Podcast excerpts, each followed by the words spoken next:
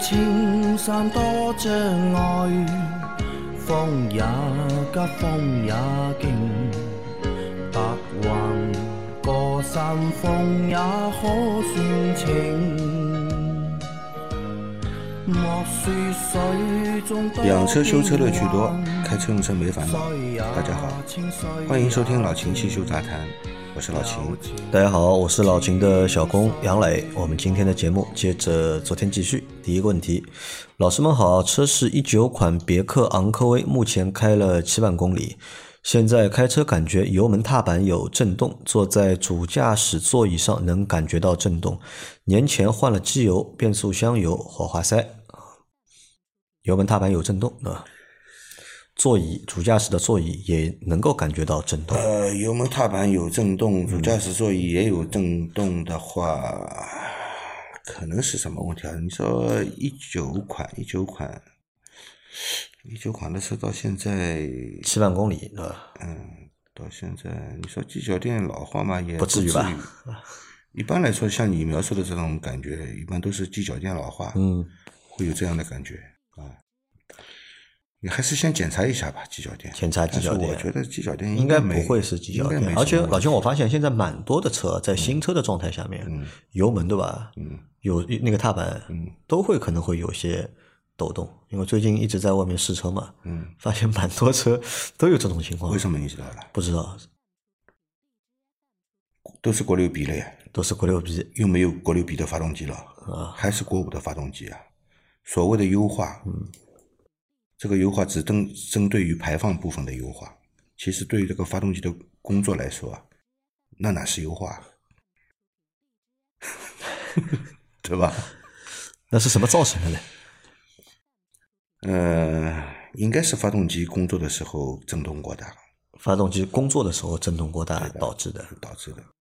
因为你想新车的话，应该也不会存在就是对吧？这个要清洗，那个要清洗的情况嘛。七万公里了，好多东西我说东西要清晰。我说我试驾的过程当中，试驾的过程中，你想呀，嗯，你看啊，这些国六 B 的车子一基本上装的跟以前国五的车子的发动机都是同款发动机。对的，嗯。一样的，嗯。但是你发现吧，扭力嗯，和功率都下降。了，嘛，嗯。都下降，为什么呢？就是为了迎合这个排放，嗯。对吧？对发动机做了调整。那么同样的发动机，为什么该有的功率没有，该有的扭矩也没有？为什么？他工作情况肯定不是在最适合他的工作的情况下工作。啊，是这个意思对吧？那他现在怎么办呢？他现在先检查机脚垫，对吧？嗯，检查完之后，机脚垫应该是好的，那就做个大保养吧。做个大保养 就舒服了，就舒服了。对，就该该做的都做一下。对的他年前换过机油，换过变速箱油和火花塞，那你七万公里了，你如果喷油节气门洗一洗，喷油嘴洗一对你洗喷油，嘴积碳也可以除一除了，啊七万公里积碳也可以除一下的，对吧。啊，试试看吧，挺老秦的啊，做一下大保养啊。嗯，再来一条啊。今天上班路上啊，斑马线等行人被追尾了，对方警车开太快没刹住，就看到后视镜一台车快速接近，我的头撞枕头上，脖子难受，冲击力蛮大的，还好坐着面向前方啊。再看后视镜，看到他来了，也来不及从 N 档挂到 D 档向前开，太快了，反应不过来。网上是说说的，车是二一款 Polo，看了下，只有后保杠一点点破裂，后门和保杠油漆刮花，故障灯亮了，三黄色三角感叹号。想问问秦大师啊，这样冲击力的追尾啊，一般检查哪些部分会有隐性的损伤存在吗？四 S 店只肯维修保杠啊、但不肯换啊、感觉有点坑。第一次出事故啊，请三位给点建议啊！祝节目越来越好啊！被警车追尾，哎，真倒霉。真倒霉。但是跟被警车追尾跟普通的社会车辆处理是一样的处理是一样的，好吧？虽然它是特种车辆，嗯，但是事故它只要是全部责任，嗯，该怎么赔还是应该怎么赔，嗯，好吧？这个很简单，嗯。那么你说 这个人只要没大碍，脖子难受嘛，你可以去医院检查一下嘛，对吧？没有什么问题的话，这个就可以放心了？那么关键是你的车子啊，你的车子，你说这个当时来不及从 N 档挂到 D 档往前开，嗯，那么你停车等待的时候挂 N 档的，这是个好习惯。对，嗯，如果是挂有有些人会挂 P 档等的，你知道吧？啊，P 档等尴尬了？啊，P 档等尴尬了，你这个变速箱就坏了。呃咬住了，对吧？后背后面那么 那么锁子一够，啊对吧？撞一下，被这样撞一下，肯定坏了里面，对吧？那么，所以你放在 N 档，呃，这个习惯还是蛮好的。呃那么变速箱部分你就不要考虑了，应该不不会受坏到很大的影响对。的，不会坏的。那么你说其他的方面呢？你就要看一下你后保杠它为什么的。故障灯会亮，对吧？会亮三黄色三角感叹号，黄色三角感叹号嘛，可能是它它当时的一在空档嘛，这个不在一个正常的行驶状态，车辆一下子有受到撞击。受到撞击一个加速过程，可能电脑认为这个是不正常的，所以你有三角的黄色的感叹号的灯呢，基本上就是跟底盘相关的。嗯，你如果不放心的话呢，因为它这个既然亮过故障灯，呃，大众的车亮过只要亮过故障灯，它故障记录都会在，你用电脑读得到的。你读一下啊，你不放心的话就读一下，看看这是什么故障，然后把故障码删掉以后，你再行驶的话有没有再亮起？嗯，只要不再删掉不再亮起就没问题了，好吧？然后呢，你就要检查一下你的后保杠，你说有没有什么影响的话，后保杠里面的硬内杠有没有变形？嗯，内杠后面的那个溃缩区啊，那个吸有没有能吸能块有没有变形？吸能块如果有变形，必须更换新的，嗯，好吧？吸能块只要有变形，必须更换。但是它那个保杠没坏，对吧？只是漆掉了，对吧？呃，但是它保杠他说有有点破裂了，嗯，有点破裂，只要有有破裂就是换新的，好吧？只要有破裂就是换新的。如果保险公司不愿意换，嗯，那那 4S 4S 店肯定是愿意你换的，对吧？四 S 店不会不愿意你换的啊。那么可能四 S 店是因为保险公司不让他换，嗯，然后要叫他修补，嗯，那你作为车主你可以提出的，我这个已经开裂了，嗯，就是达到这个更换的标准了，嗯。啊，我不要修，我要换，对吧？你可以跟保险公司去交涉的，啊，因为你盯着四 S 店没用，好吧？这个是保险公司出险，啊，你跟保险公司去交涉，我这个保险杠已经这个裂开了，啊，裂开了就是换，不是修，好吧？它如果只是刮掉油漆，那就是喷一下油漆的事情，对吧？那其他的好像也没什么了，对吧？你门也碰到油漆的话，门看看开起来、关起来，对吧？正常吧？它这个门应该不受影响，其他要注意的嘛，没有了吧？应该其他的我觉得也没有什么太多的也没什么了。对，好的，对吧？第一次出事故，对吧？啊，好，那你这个就出事了啊，就是买车对吧？新手对吧？你总要有第一次违章对吧？或者第一次的这种碰擦对吧？那，第一次违过章了，或者是第一次被碰擦过了啊，这个基本上就出事了，对吧？那再来一条啊，秦师傅杨老板好，今天去做了清洗进气道和喷油嘴清洗啊，清洗清洗进气道的时候，他给我打吊瓶，压力都是打到底的，不到十分钟就清洗完了。我想问的是，这样的操作规范吗？压力是打到表底吗？一般清洗进气道和喷油嘴分别是多少时间？呃，这样来说吧，这个清洗进气道，这个和这个清洗喷油嘴都是打吊瓶，嗯，但是用的是两个瓶，嗯，清洗喷油嘴呢，你因为要模拟一个正常的一个电子油泵的一个压力，嗯，啊，你要切断油路，你用清洗剂代替燃油接入这个燃油供轨，你要你要给他一个正常的一个工作压力，所以他是要加压的，嗯加压嗯啊。那么基本上这个洗一个喷油嘴要看你是什么车的，嗯啊，如果是大排量的这种车，那很快的，那十分钟差不多了，嗯，对吧？如果是四缸的小排量的，这个两点零以下的发动机呢，基本上洗一下大概要二十分钟嗯啊。那么压力不建议过高，压力过高呢，你高于一个这个整个系统的正常的工作压力，可能对整个系统造成整个系统造成损坏。嗯因为它设计的时候就是耐压多少的，对吧？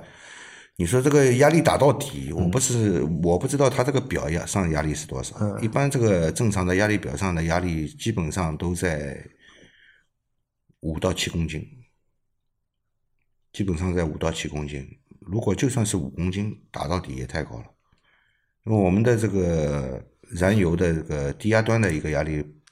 哪怕你是缸内直喷，它有高压油泵，但是在高压油泵的前端、输入端那里的压力基本上也就两点五到三公斤，基本上都是两点五公斤，所以我们会适当调高一点压力。嗯，所以平时我们打吊瓶用的这个压力基本上都是在两点五到三公斤之间，不会超过三公斤的，一般都是两点五公斤就够了。嗯，好吧。所以这个表打到底可能是压力给的太大了。嗯，因为可能是修理工想快一点，对吧？嗯。但是超出了这个正常的工作的。快很简单，你踩油门嘛，踩油门它就快了。多喷点，对吧？踩油门嘛，它这个燃油消耗量就大嘛，它就快了嘛，对吧？其实踩油门是有好处的，也不是说怠速从头到底的，中间是要踩踩油门的，是要踩踩几踩一下油门的。有就是先是怠速，然后中间要踩踩油门，基本上转速维持在两千转以上。嗯，啊，最好是两千五百转，然后要稳定一会儿，然后再松油门，过一会儿再踩一下，嗯，这样洗的话呢，相对来说比较干净一点。那进气道的呢？压力呢？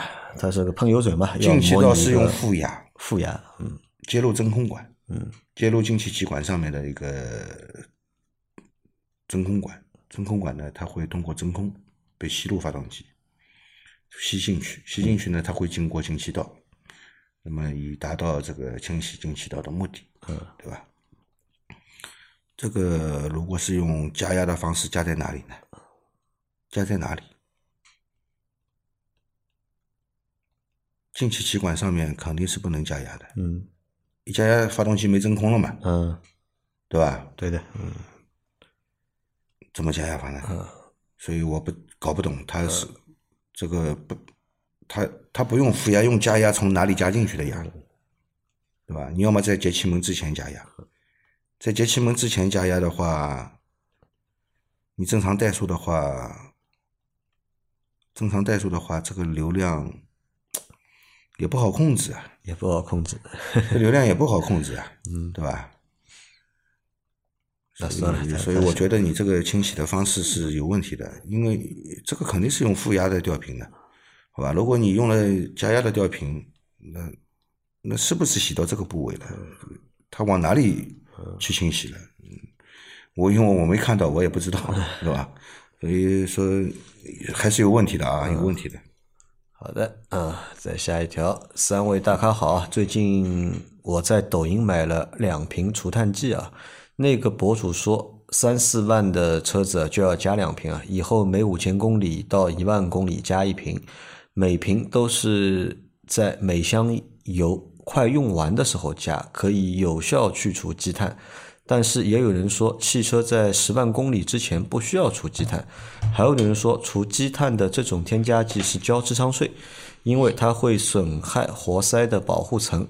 我的车是奥迪 A4L，目前行驶三万公里，麻烦三位给一个专业解答。除碳剂，请见附图。啊当中有好几个问题啊。第一个问题是，这个燃油添加剂啊，到底该在什么时候加？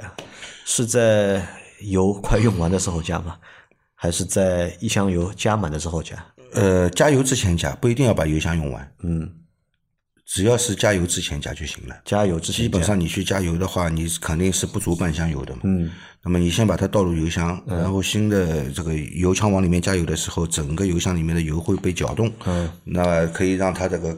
更好的一个均匀的分布在整个油箱里面，对吧？嗯，就是这个目的。嗯，好吧，也不一定说一定要什么油箱要用完了。嗯，油箱把油用完了嘛，油泡了呀。嗯，油平面过低嘛，汽油泵没冷却了呀，汽油泵要坏的呀，对吧？嗯，所以说这个也不是要把油箱用完了，就加油去加油箱加油时候打开油箱盖，在加油之前你先把这瓶东西倒下去就行了。嗯，啊，燃油添加剂都是这样来使用的。嗯，好吧。然后还有对吧？他网上说有人说十万公里之前不需要除积碳，对吧？这个说法应该不对吧？这胡说八道了！十万公里你没清洗过积碳的话，你积碳严重到什么程度啊？你你指望你这个燃油添加剂就把你洗干净了？你你不要有这种想法啊！这种是幻想。嗯。然后这个添加剂啊也不是智商税啊，还是有用的啊。但是添加剂我们之前说过了啊，这个品类众多，呃，要买到正品的，各种各样的效果的添加剂，针对不同的症状、不同的问题来解决，对吧？除碳只是其中一个，有很多种添加剂，但是不是所有的燃油添加剂都能除碳的，嗯，不是的，好吧？然后呢，就是你买的这个产品呢，我没用过，我给不到你意见，嗯，好吧？是，反正在我的这个认知范围内呢，我不知道这个产品，我认为有效的那个产品，也不是你提供的这个图片图片，好吧？啊然后它目前是三万公里嘛，那三万公里的确可以开始做这个事情了。三万公里可以做了，可以做了好吧？这可以做了，好吧？然后呢，很多燃油添加剂号称就是可以清洁油路、可以清洗积碳这些东西啊，你不知道它成分的情况下，最好不要用。据我所知，最安全的除碳的就是 PEA，嗯它如果里面不是 PEA，是强酸强碱的，嗯对整个燃油系统它是有损害的，嗯，有腐蚀性的，对吧？虽然有那么一点清清洗作用，嗯，但是带来的负面的影响更大，所以用这些产品你先要搞清楚，好吧？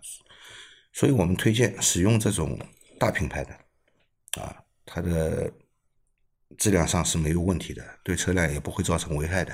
啊好的啊，再下一条，老秦杨老板好。前几期节目说到后驱七座 SUV 啊，我正好想了解一下五菱宏光 S 三这款 SUV，顶配裸车价八点多个多一点点啊，个人粗浅的感觉性价比很高。这个价位能真的七座 SUV 的话，只有它了吧？但是市面上又感觉卖的不火，这是为什么呢？是不是因为它只是换壳的微面红光，不值这个价？我看顶配后悬挂还是多连杆的，又是后驱，不知道开起来或者本质上它和这个价位其他 SUV 区别大不大？请老秦和杨老板聊一聊这个车，谢谢啊。五菱宏光 S 三是吧？嗯，五菱宏光 S 三嘛，它属于宏光系列的了。啊虽然它长得像 SUV，应该本质上就是个小面包，啊，还？是五菱宏光嘛，本质上还是五菱宏光啊。它本质上还是个小面包嘛，对吧？那这个车卖的不好嘛？原因很简单呀，就是原因的话，就是首先对吧，对七座 SUV 有需求的，对吧？大多数都是家庭用户，对吧？那家庭用户呢，可能就是他的预算可能会相对多一点，对吧？他不一定就是愿意买一个八万多块钱的这个 SUV。你想买宏光这个车子的人，大多数就买去拉货的，啊，他不是做人的，啊，商用的，对吧拉货用的都是。对的。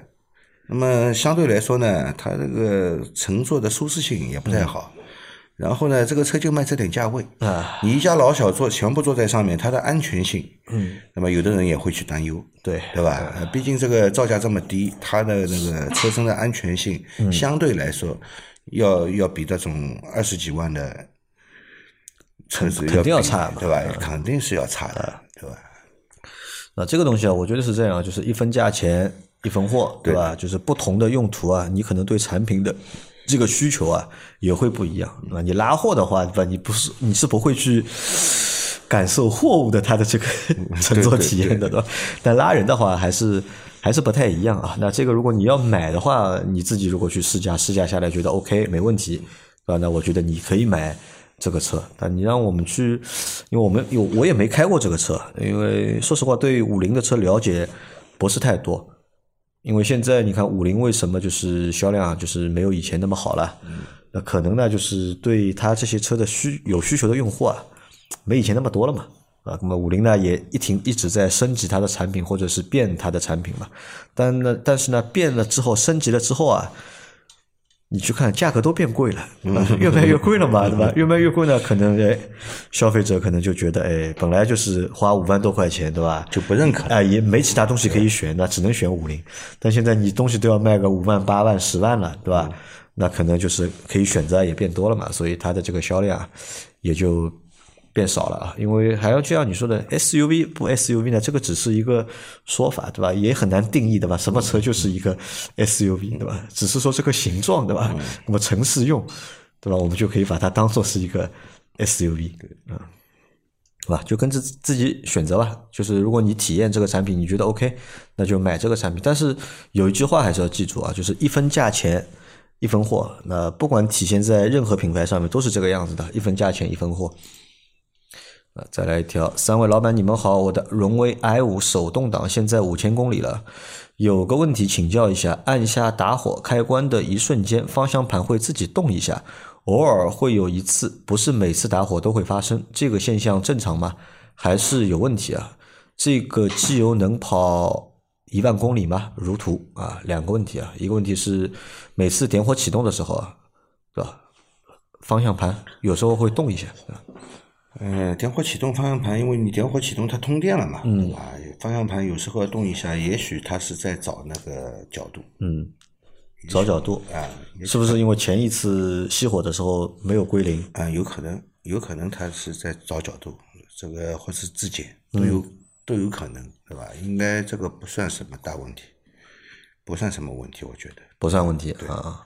好的，嗯，然后他还有个问题是，对吧？他附了张图嘛，给你看了个机油啊，想问能不能跑一万公里？哎，关于这个机油能不能跑一万公里，嗯，四 S 店既然跟你说是五千五千公里更换，啊，那你就五千公里更换，呃，按照四 S 店的要求来，为什么呢？这个四 S 店这个机油啊，嗯，是原厂机油，好吧？它这个机油虽然是道达尔的，但是它这个是上面打的那个龙威的那个标在上面的，也就是特供机油，嗯，好吧，专供机油吧。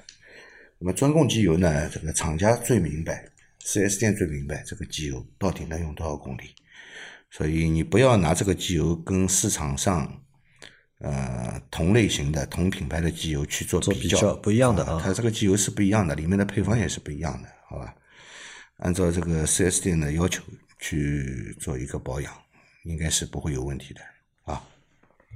好的啊，再来一条啊，三位好，请教一下老秦啊，一九款新君威一点五 T 啊，最近要保养了，朋友建议我换美孚一号超金啊零 W 二零 ACEA C 五的，这机油不便宜啊，我说这机油太稀，他说他的手动赛欧开十年二十万公里一直用零 W 二零四五千。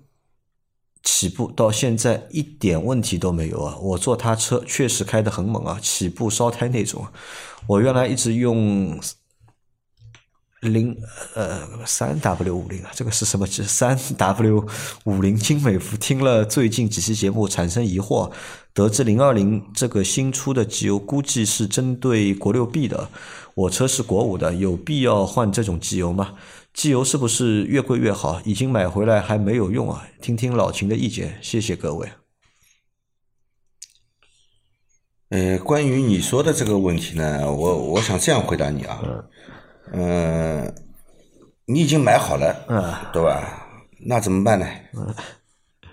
用呗，不管我什么说什么，你这个你这桶机油肯定是要用掉的，对吧？要么你这样，你不用也可以啊，不用你卖给你这个就是开赛欧的朋友，反正他一直用这个机油的，啊，对的。那我觉得啊，你你这个车，我觉得，嗯，没必要用这个低粘度的机油，好吧？没必要用低粘度的机油。这个所以说，这个什么粘度就是稀，就是稠，这个说法是不对的。粘度是什么？粘度是这个机油在零部件表面形成油膜的能力，形成这个油膜的厚度，对吧？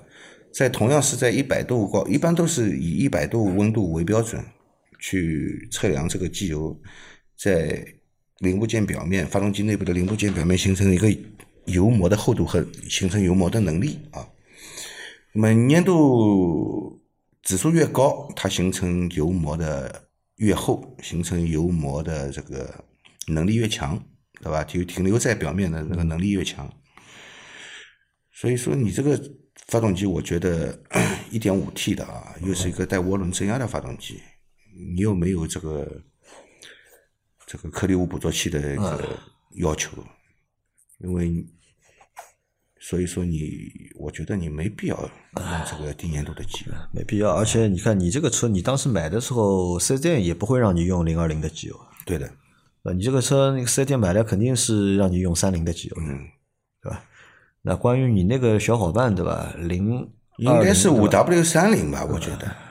啊，你可能打错了，应该是五 W 三零。哪有三 W 零的机？就关于你说你一个小伙伴对吧，一直用那个零二零了，开了就是十年二十万公里了，对也有这种人啊，就是神人奇人对吧，都有对吧？四五千转起步对吧？不要不要和他学好吧不？要去跟他学。对，那就正常点，就是你那个还是可以继续用那个五 W 三零的机油，可以继续用，没有必要换成零二零的机油。对，是吧？那你如果买了，你就把你那个机油就卖给你那个 开零二零的，对吧？而且我相信你那个开零二零的那个小伙伴，他应该也不会买你那个买你这个级别的，买你这个就是超精的这个，呃你用的肯定你买的肯定比肯定比他用的平时用的那个要好，对吧？你和他说一下，对吧？他可能用的就是那么。他他那个朋友不是说用的那个，建议他买那个精美富一号超精嘛？啊、好，那那你就给你朋友吧，就卖给他吧，对吧？让他用吧，好吧？那还有关于那个机油啊，是不是越贵越好呢？理论上，对吧？理论上是这，理论上是越贵越好。啊，这个这个理论上是这样，是在同一品牌内，对对吧？各个系列，对吧？那肯定是越贵的，卖的越贵的那个系列，越好。那肯定是越好的，对吧？但你不能把不同品牌放在一起比啊，那不同品牌放在一起比，这个说不清楚了，对的，好吧？因为不同的品牌，它的品牌溢价或者怎么样都是不一样，好吧？好，看一下还有吧啊，还有还有一条是秦师傅杨老板 QQ 好，我的车是二零二一款凯美瑞二点零自吸啊，年前刚买的，目前行驶了两千公里啊，有个问题啊，嗯，地跑高速的时候，感觉驾驶位左腿有漏风，冻得我膝盖疼，右腿就没有事情。我还特意检查了一下，空调是关闭了，我把吹风口也往上拨了啊，还是有这个问题啊。我还专门买了个 护腿，每次跑高速的时候就把护腿带上才行，行车太不方便了。这个应该怎么检查？漏风，下面漏风。这个有点头疼了，听着。漏风，你你你这样吧，你是不是空调调到吹吹脚的这个地方？调到吹脚的地方呢，你虽然没开风，但是你在外循环，你车辆跑起来的时候它有迎风，嗯，对吧？那么外面的风会进来，嗯，进来以后呢，你这个温空调温度设定的又比较低，那吹进来的就是冷风，那么所以会你觉得脚上你在调那个，就是你在关闭空调之前啊，把那个风向对吧变一下，对吧？就变到就是对着脸吹或者对着窗户吹啊，对着那个前挡前挡吹，不要对着脚吹。对，然后呢，你可以试一下开切换成内循环啊再关闭空调啊，切换成内循环，如果它这个不关闭空调也能切换内循环的，嗯就空调在关闭的情况下也能切换不是所有车都可以，一般都是我两个车，一个车可以，一个车不可以，是吧？啊，啊。那么切成内循环，你再试试看、嗯啊，这个有没有风进来？如果没风进来就没问题。啊如果切成内循环了还有风进来，那有地方漏风了。啊，但是呃，凯美瑞呃，理论上不会有这种情况，理论上应该是不太会出这种情况。万一它没封条没装好呢？这讲不清楚啊。这个讲新车出厂没装刹车片的都见过，你你你你知道吧？新新车出厂啊没装刹车片，对，是少装一片的，还是四个轮子都没装？没有就就有一个轮子啊，就有一个轮子上面没有刹车片。嗯，因为我前面读他问题说我笑了，你知道吧？就是他说他带个护腿，这个让我想起来一件事情。那真有车啊！我告诉你，新车啊漏风，什么车呢？威马，威马那个电动车啊，第一批车啊就漏风是吧？啊。然后厂家你知道怎么办吧？嗯，厂家给第一批用户啊，一人发了条皮裤。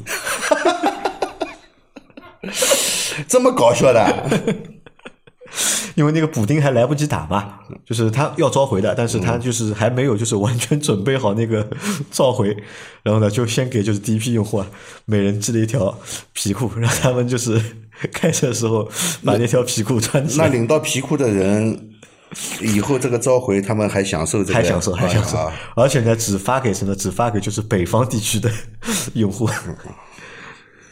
啊，你按照我们那个说法试一下，应该能够解决你这个问题啊。啊，再往下看啊，新车三个月或者五千公里啊，去四 S 店首保，不是首保，估计下个月就到时间了。我不去，应该让他们怎么检查处理？呃，看不懂啊，这条问题什么意思啊？啊下个月就到时间了，不去应该让他们怎么检查处理？新车三个月或者五千公里要去 4S 店首检，不是首保，估计下个月就到时间了。我去应该，我去应该让他们怎么检查处理啊？你就开过去啊，让他们该检查的检查，该就行了呀。你要处理什么呢？嗯，发现没问题嘛最好，如果发现有问题嘛，就该怎么处理的就怎么那。手检不是首保吧？对啊，检查嘛就是，现在还有这种电动车还有吧？不知道，电动车开三个月过去检查一下，好像燃油车也有，它不是首保是首检，不知道什么玩的什么花头。没了吧？我觉得有的有，现在真的有，哪个品牌？我忘了，反正好之前好像是是听说过的，是首检不是首保。电动车对吧？你说三个月对吧？去检查一下，这头三个月检查一下，我能理解啊。新车你看，如果新车的话，三个月五千公里嘛，你也应该到首保的这个公里数了。再检查一下，检查的好就不用 不用保养了。不知道现在不是有很多车就是要一万公里才首啊，保那个领克对吧？对吧还有沃尔沃对吧？他非要叫你一万公里首保，你有什么办法？啊，这个你去吧，我觉得你去看了再说吧，好吧？我也说不清楚啊，这个。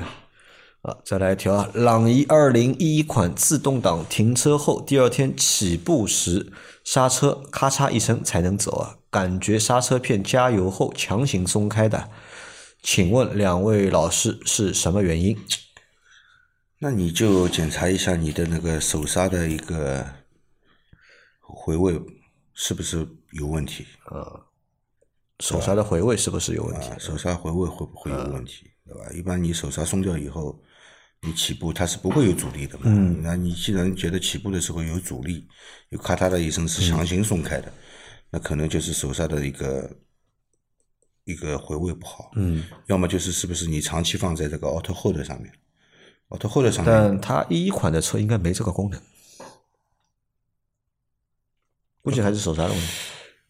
要哦，朗逸一款应该是没有、啊没这个功能没有这个功能。嗯，你还是去检查一下你的那个手刹回位，检查手刹回位，对呃，就释放的不干净，对吧？对，它没有松开嘛。好的啊，来最后一个问题啊，大神好啊，为什么我问的扭力扳工作原理的问题啊没被回答，对吧？哦，那你的问题大概是上个星期你提的，对吧？把你漏掉了啊，来老秦给他科普一下扭力扳的工作原理。扭力扳呢，其实有有好几种呢，嗯，对吧？那么我们最常见的就是平时看到外面修理厂用的最多的，呃，也是最便宜的指针式的。它那个是指针式的啊，指针式的是靠什么来来这个显示扭矩的呢？它这个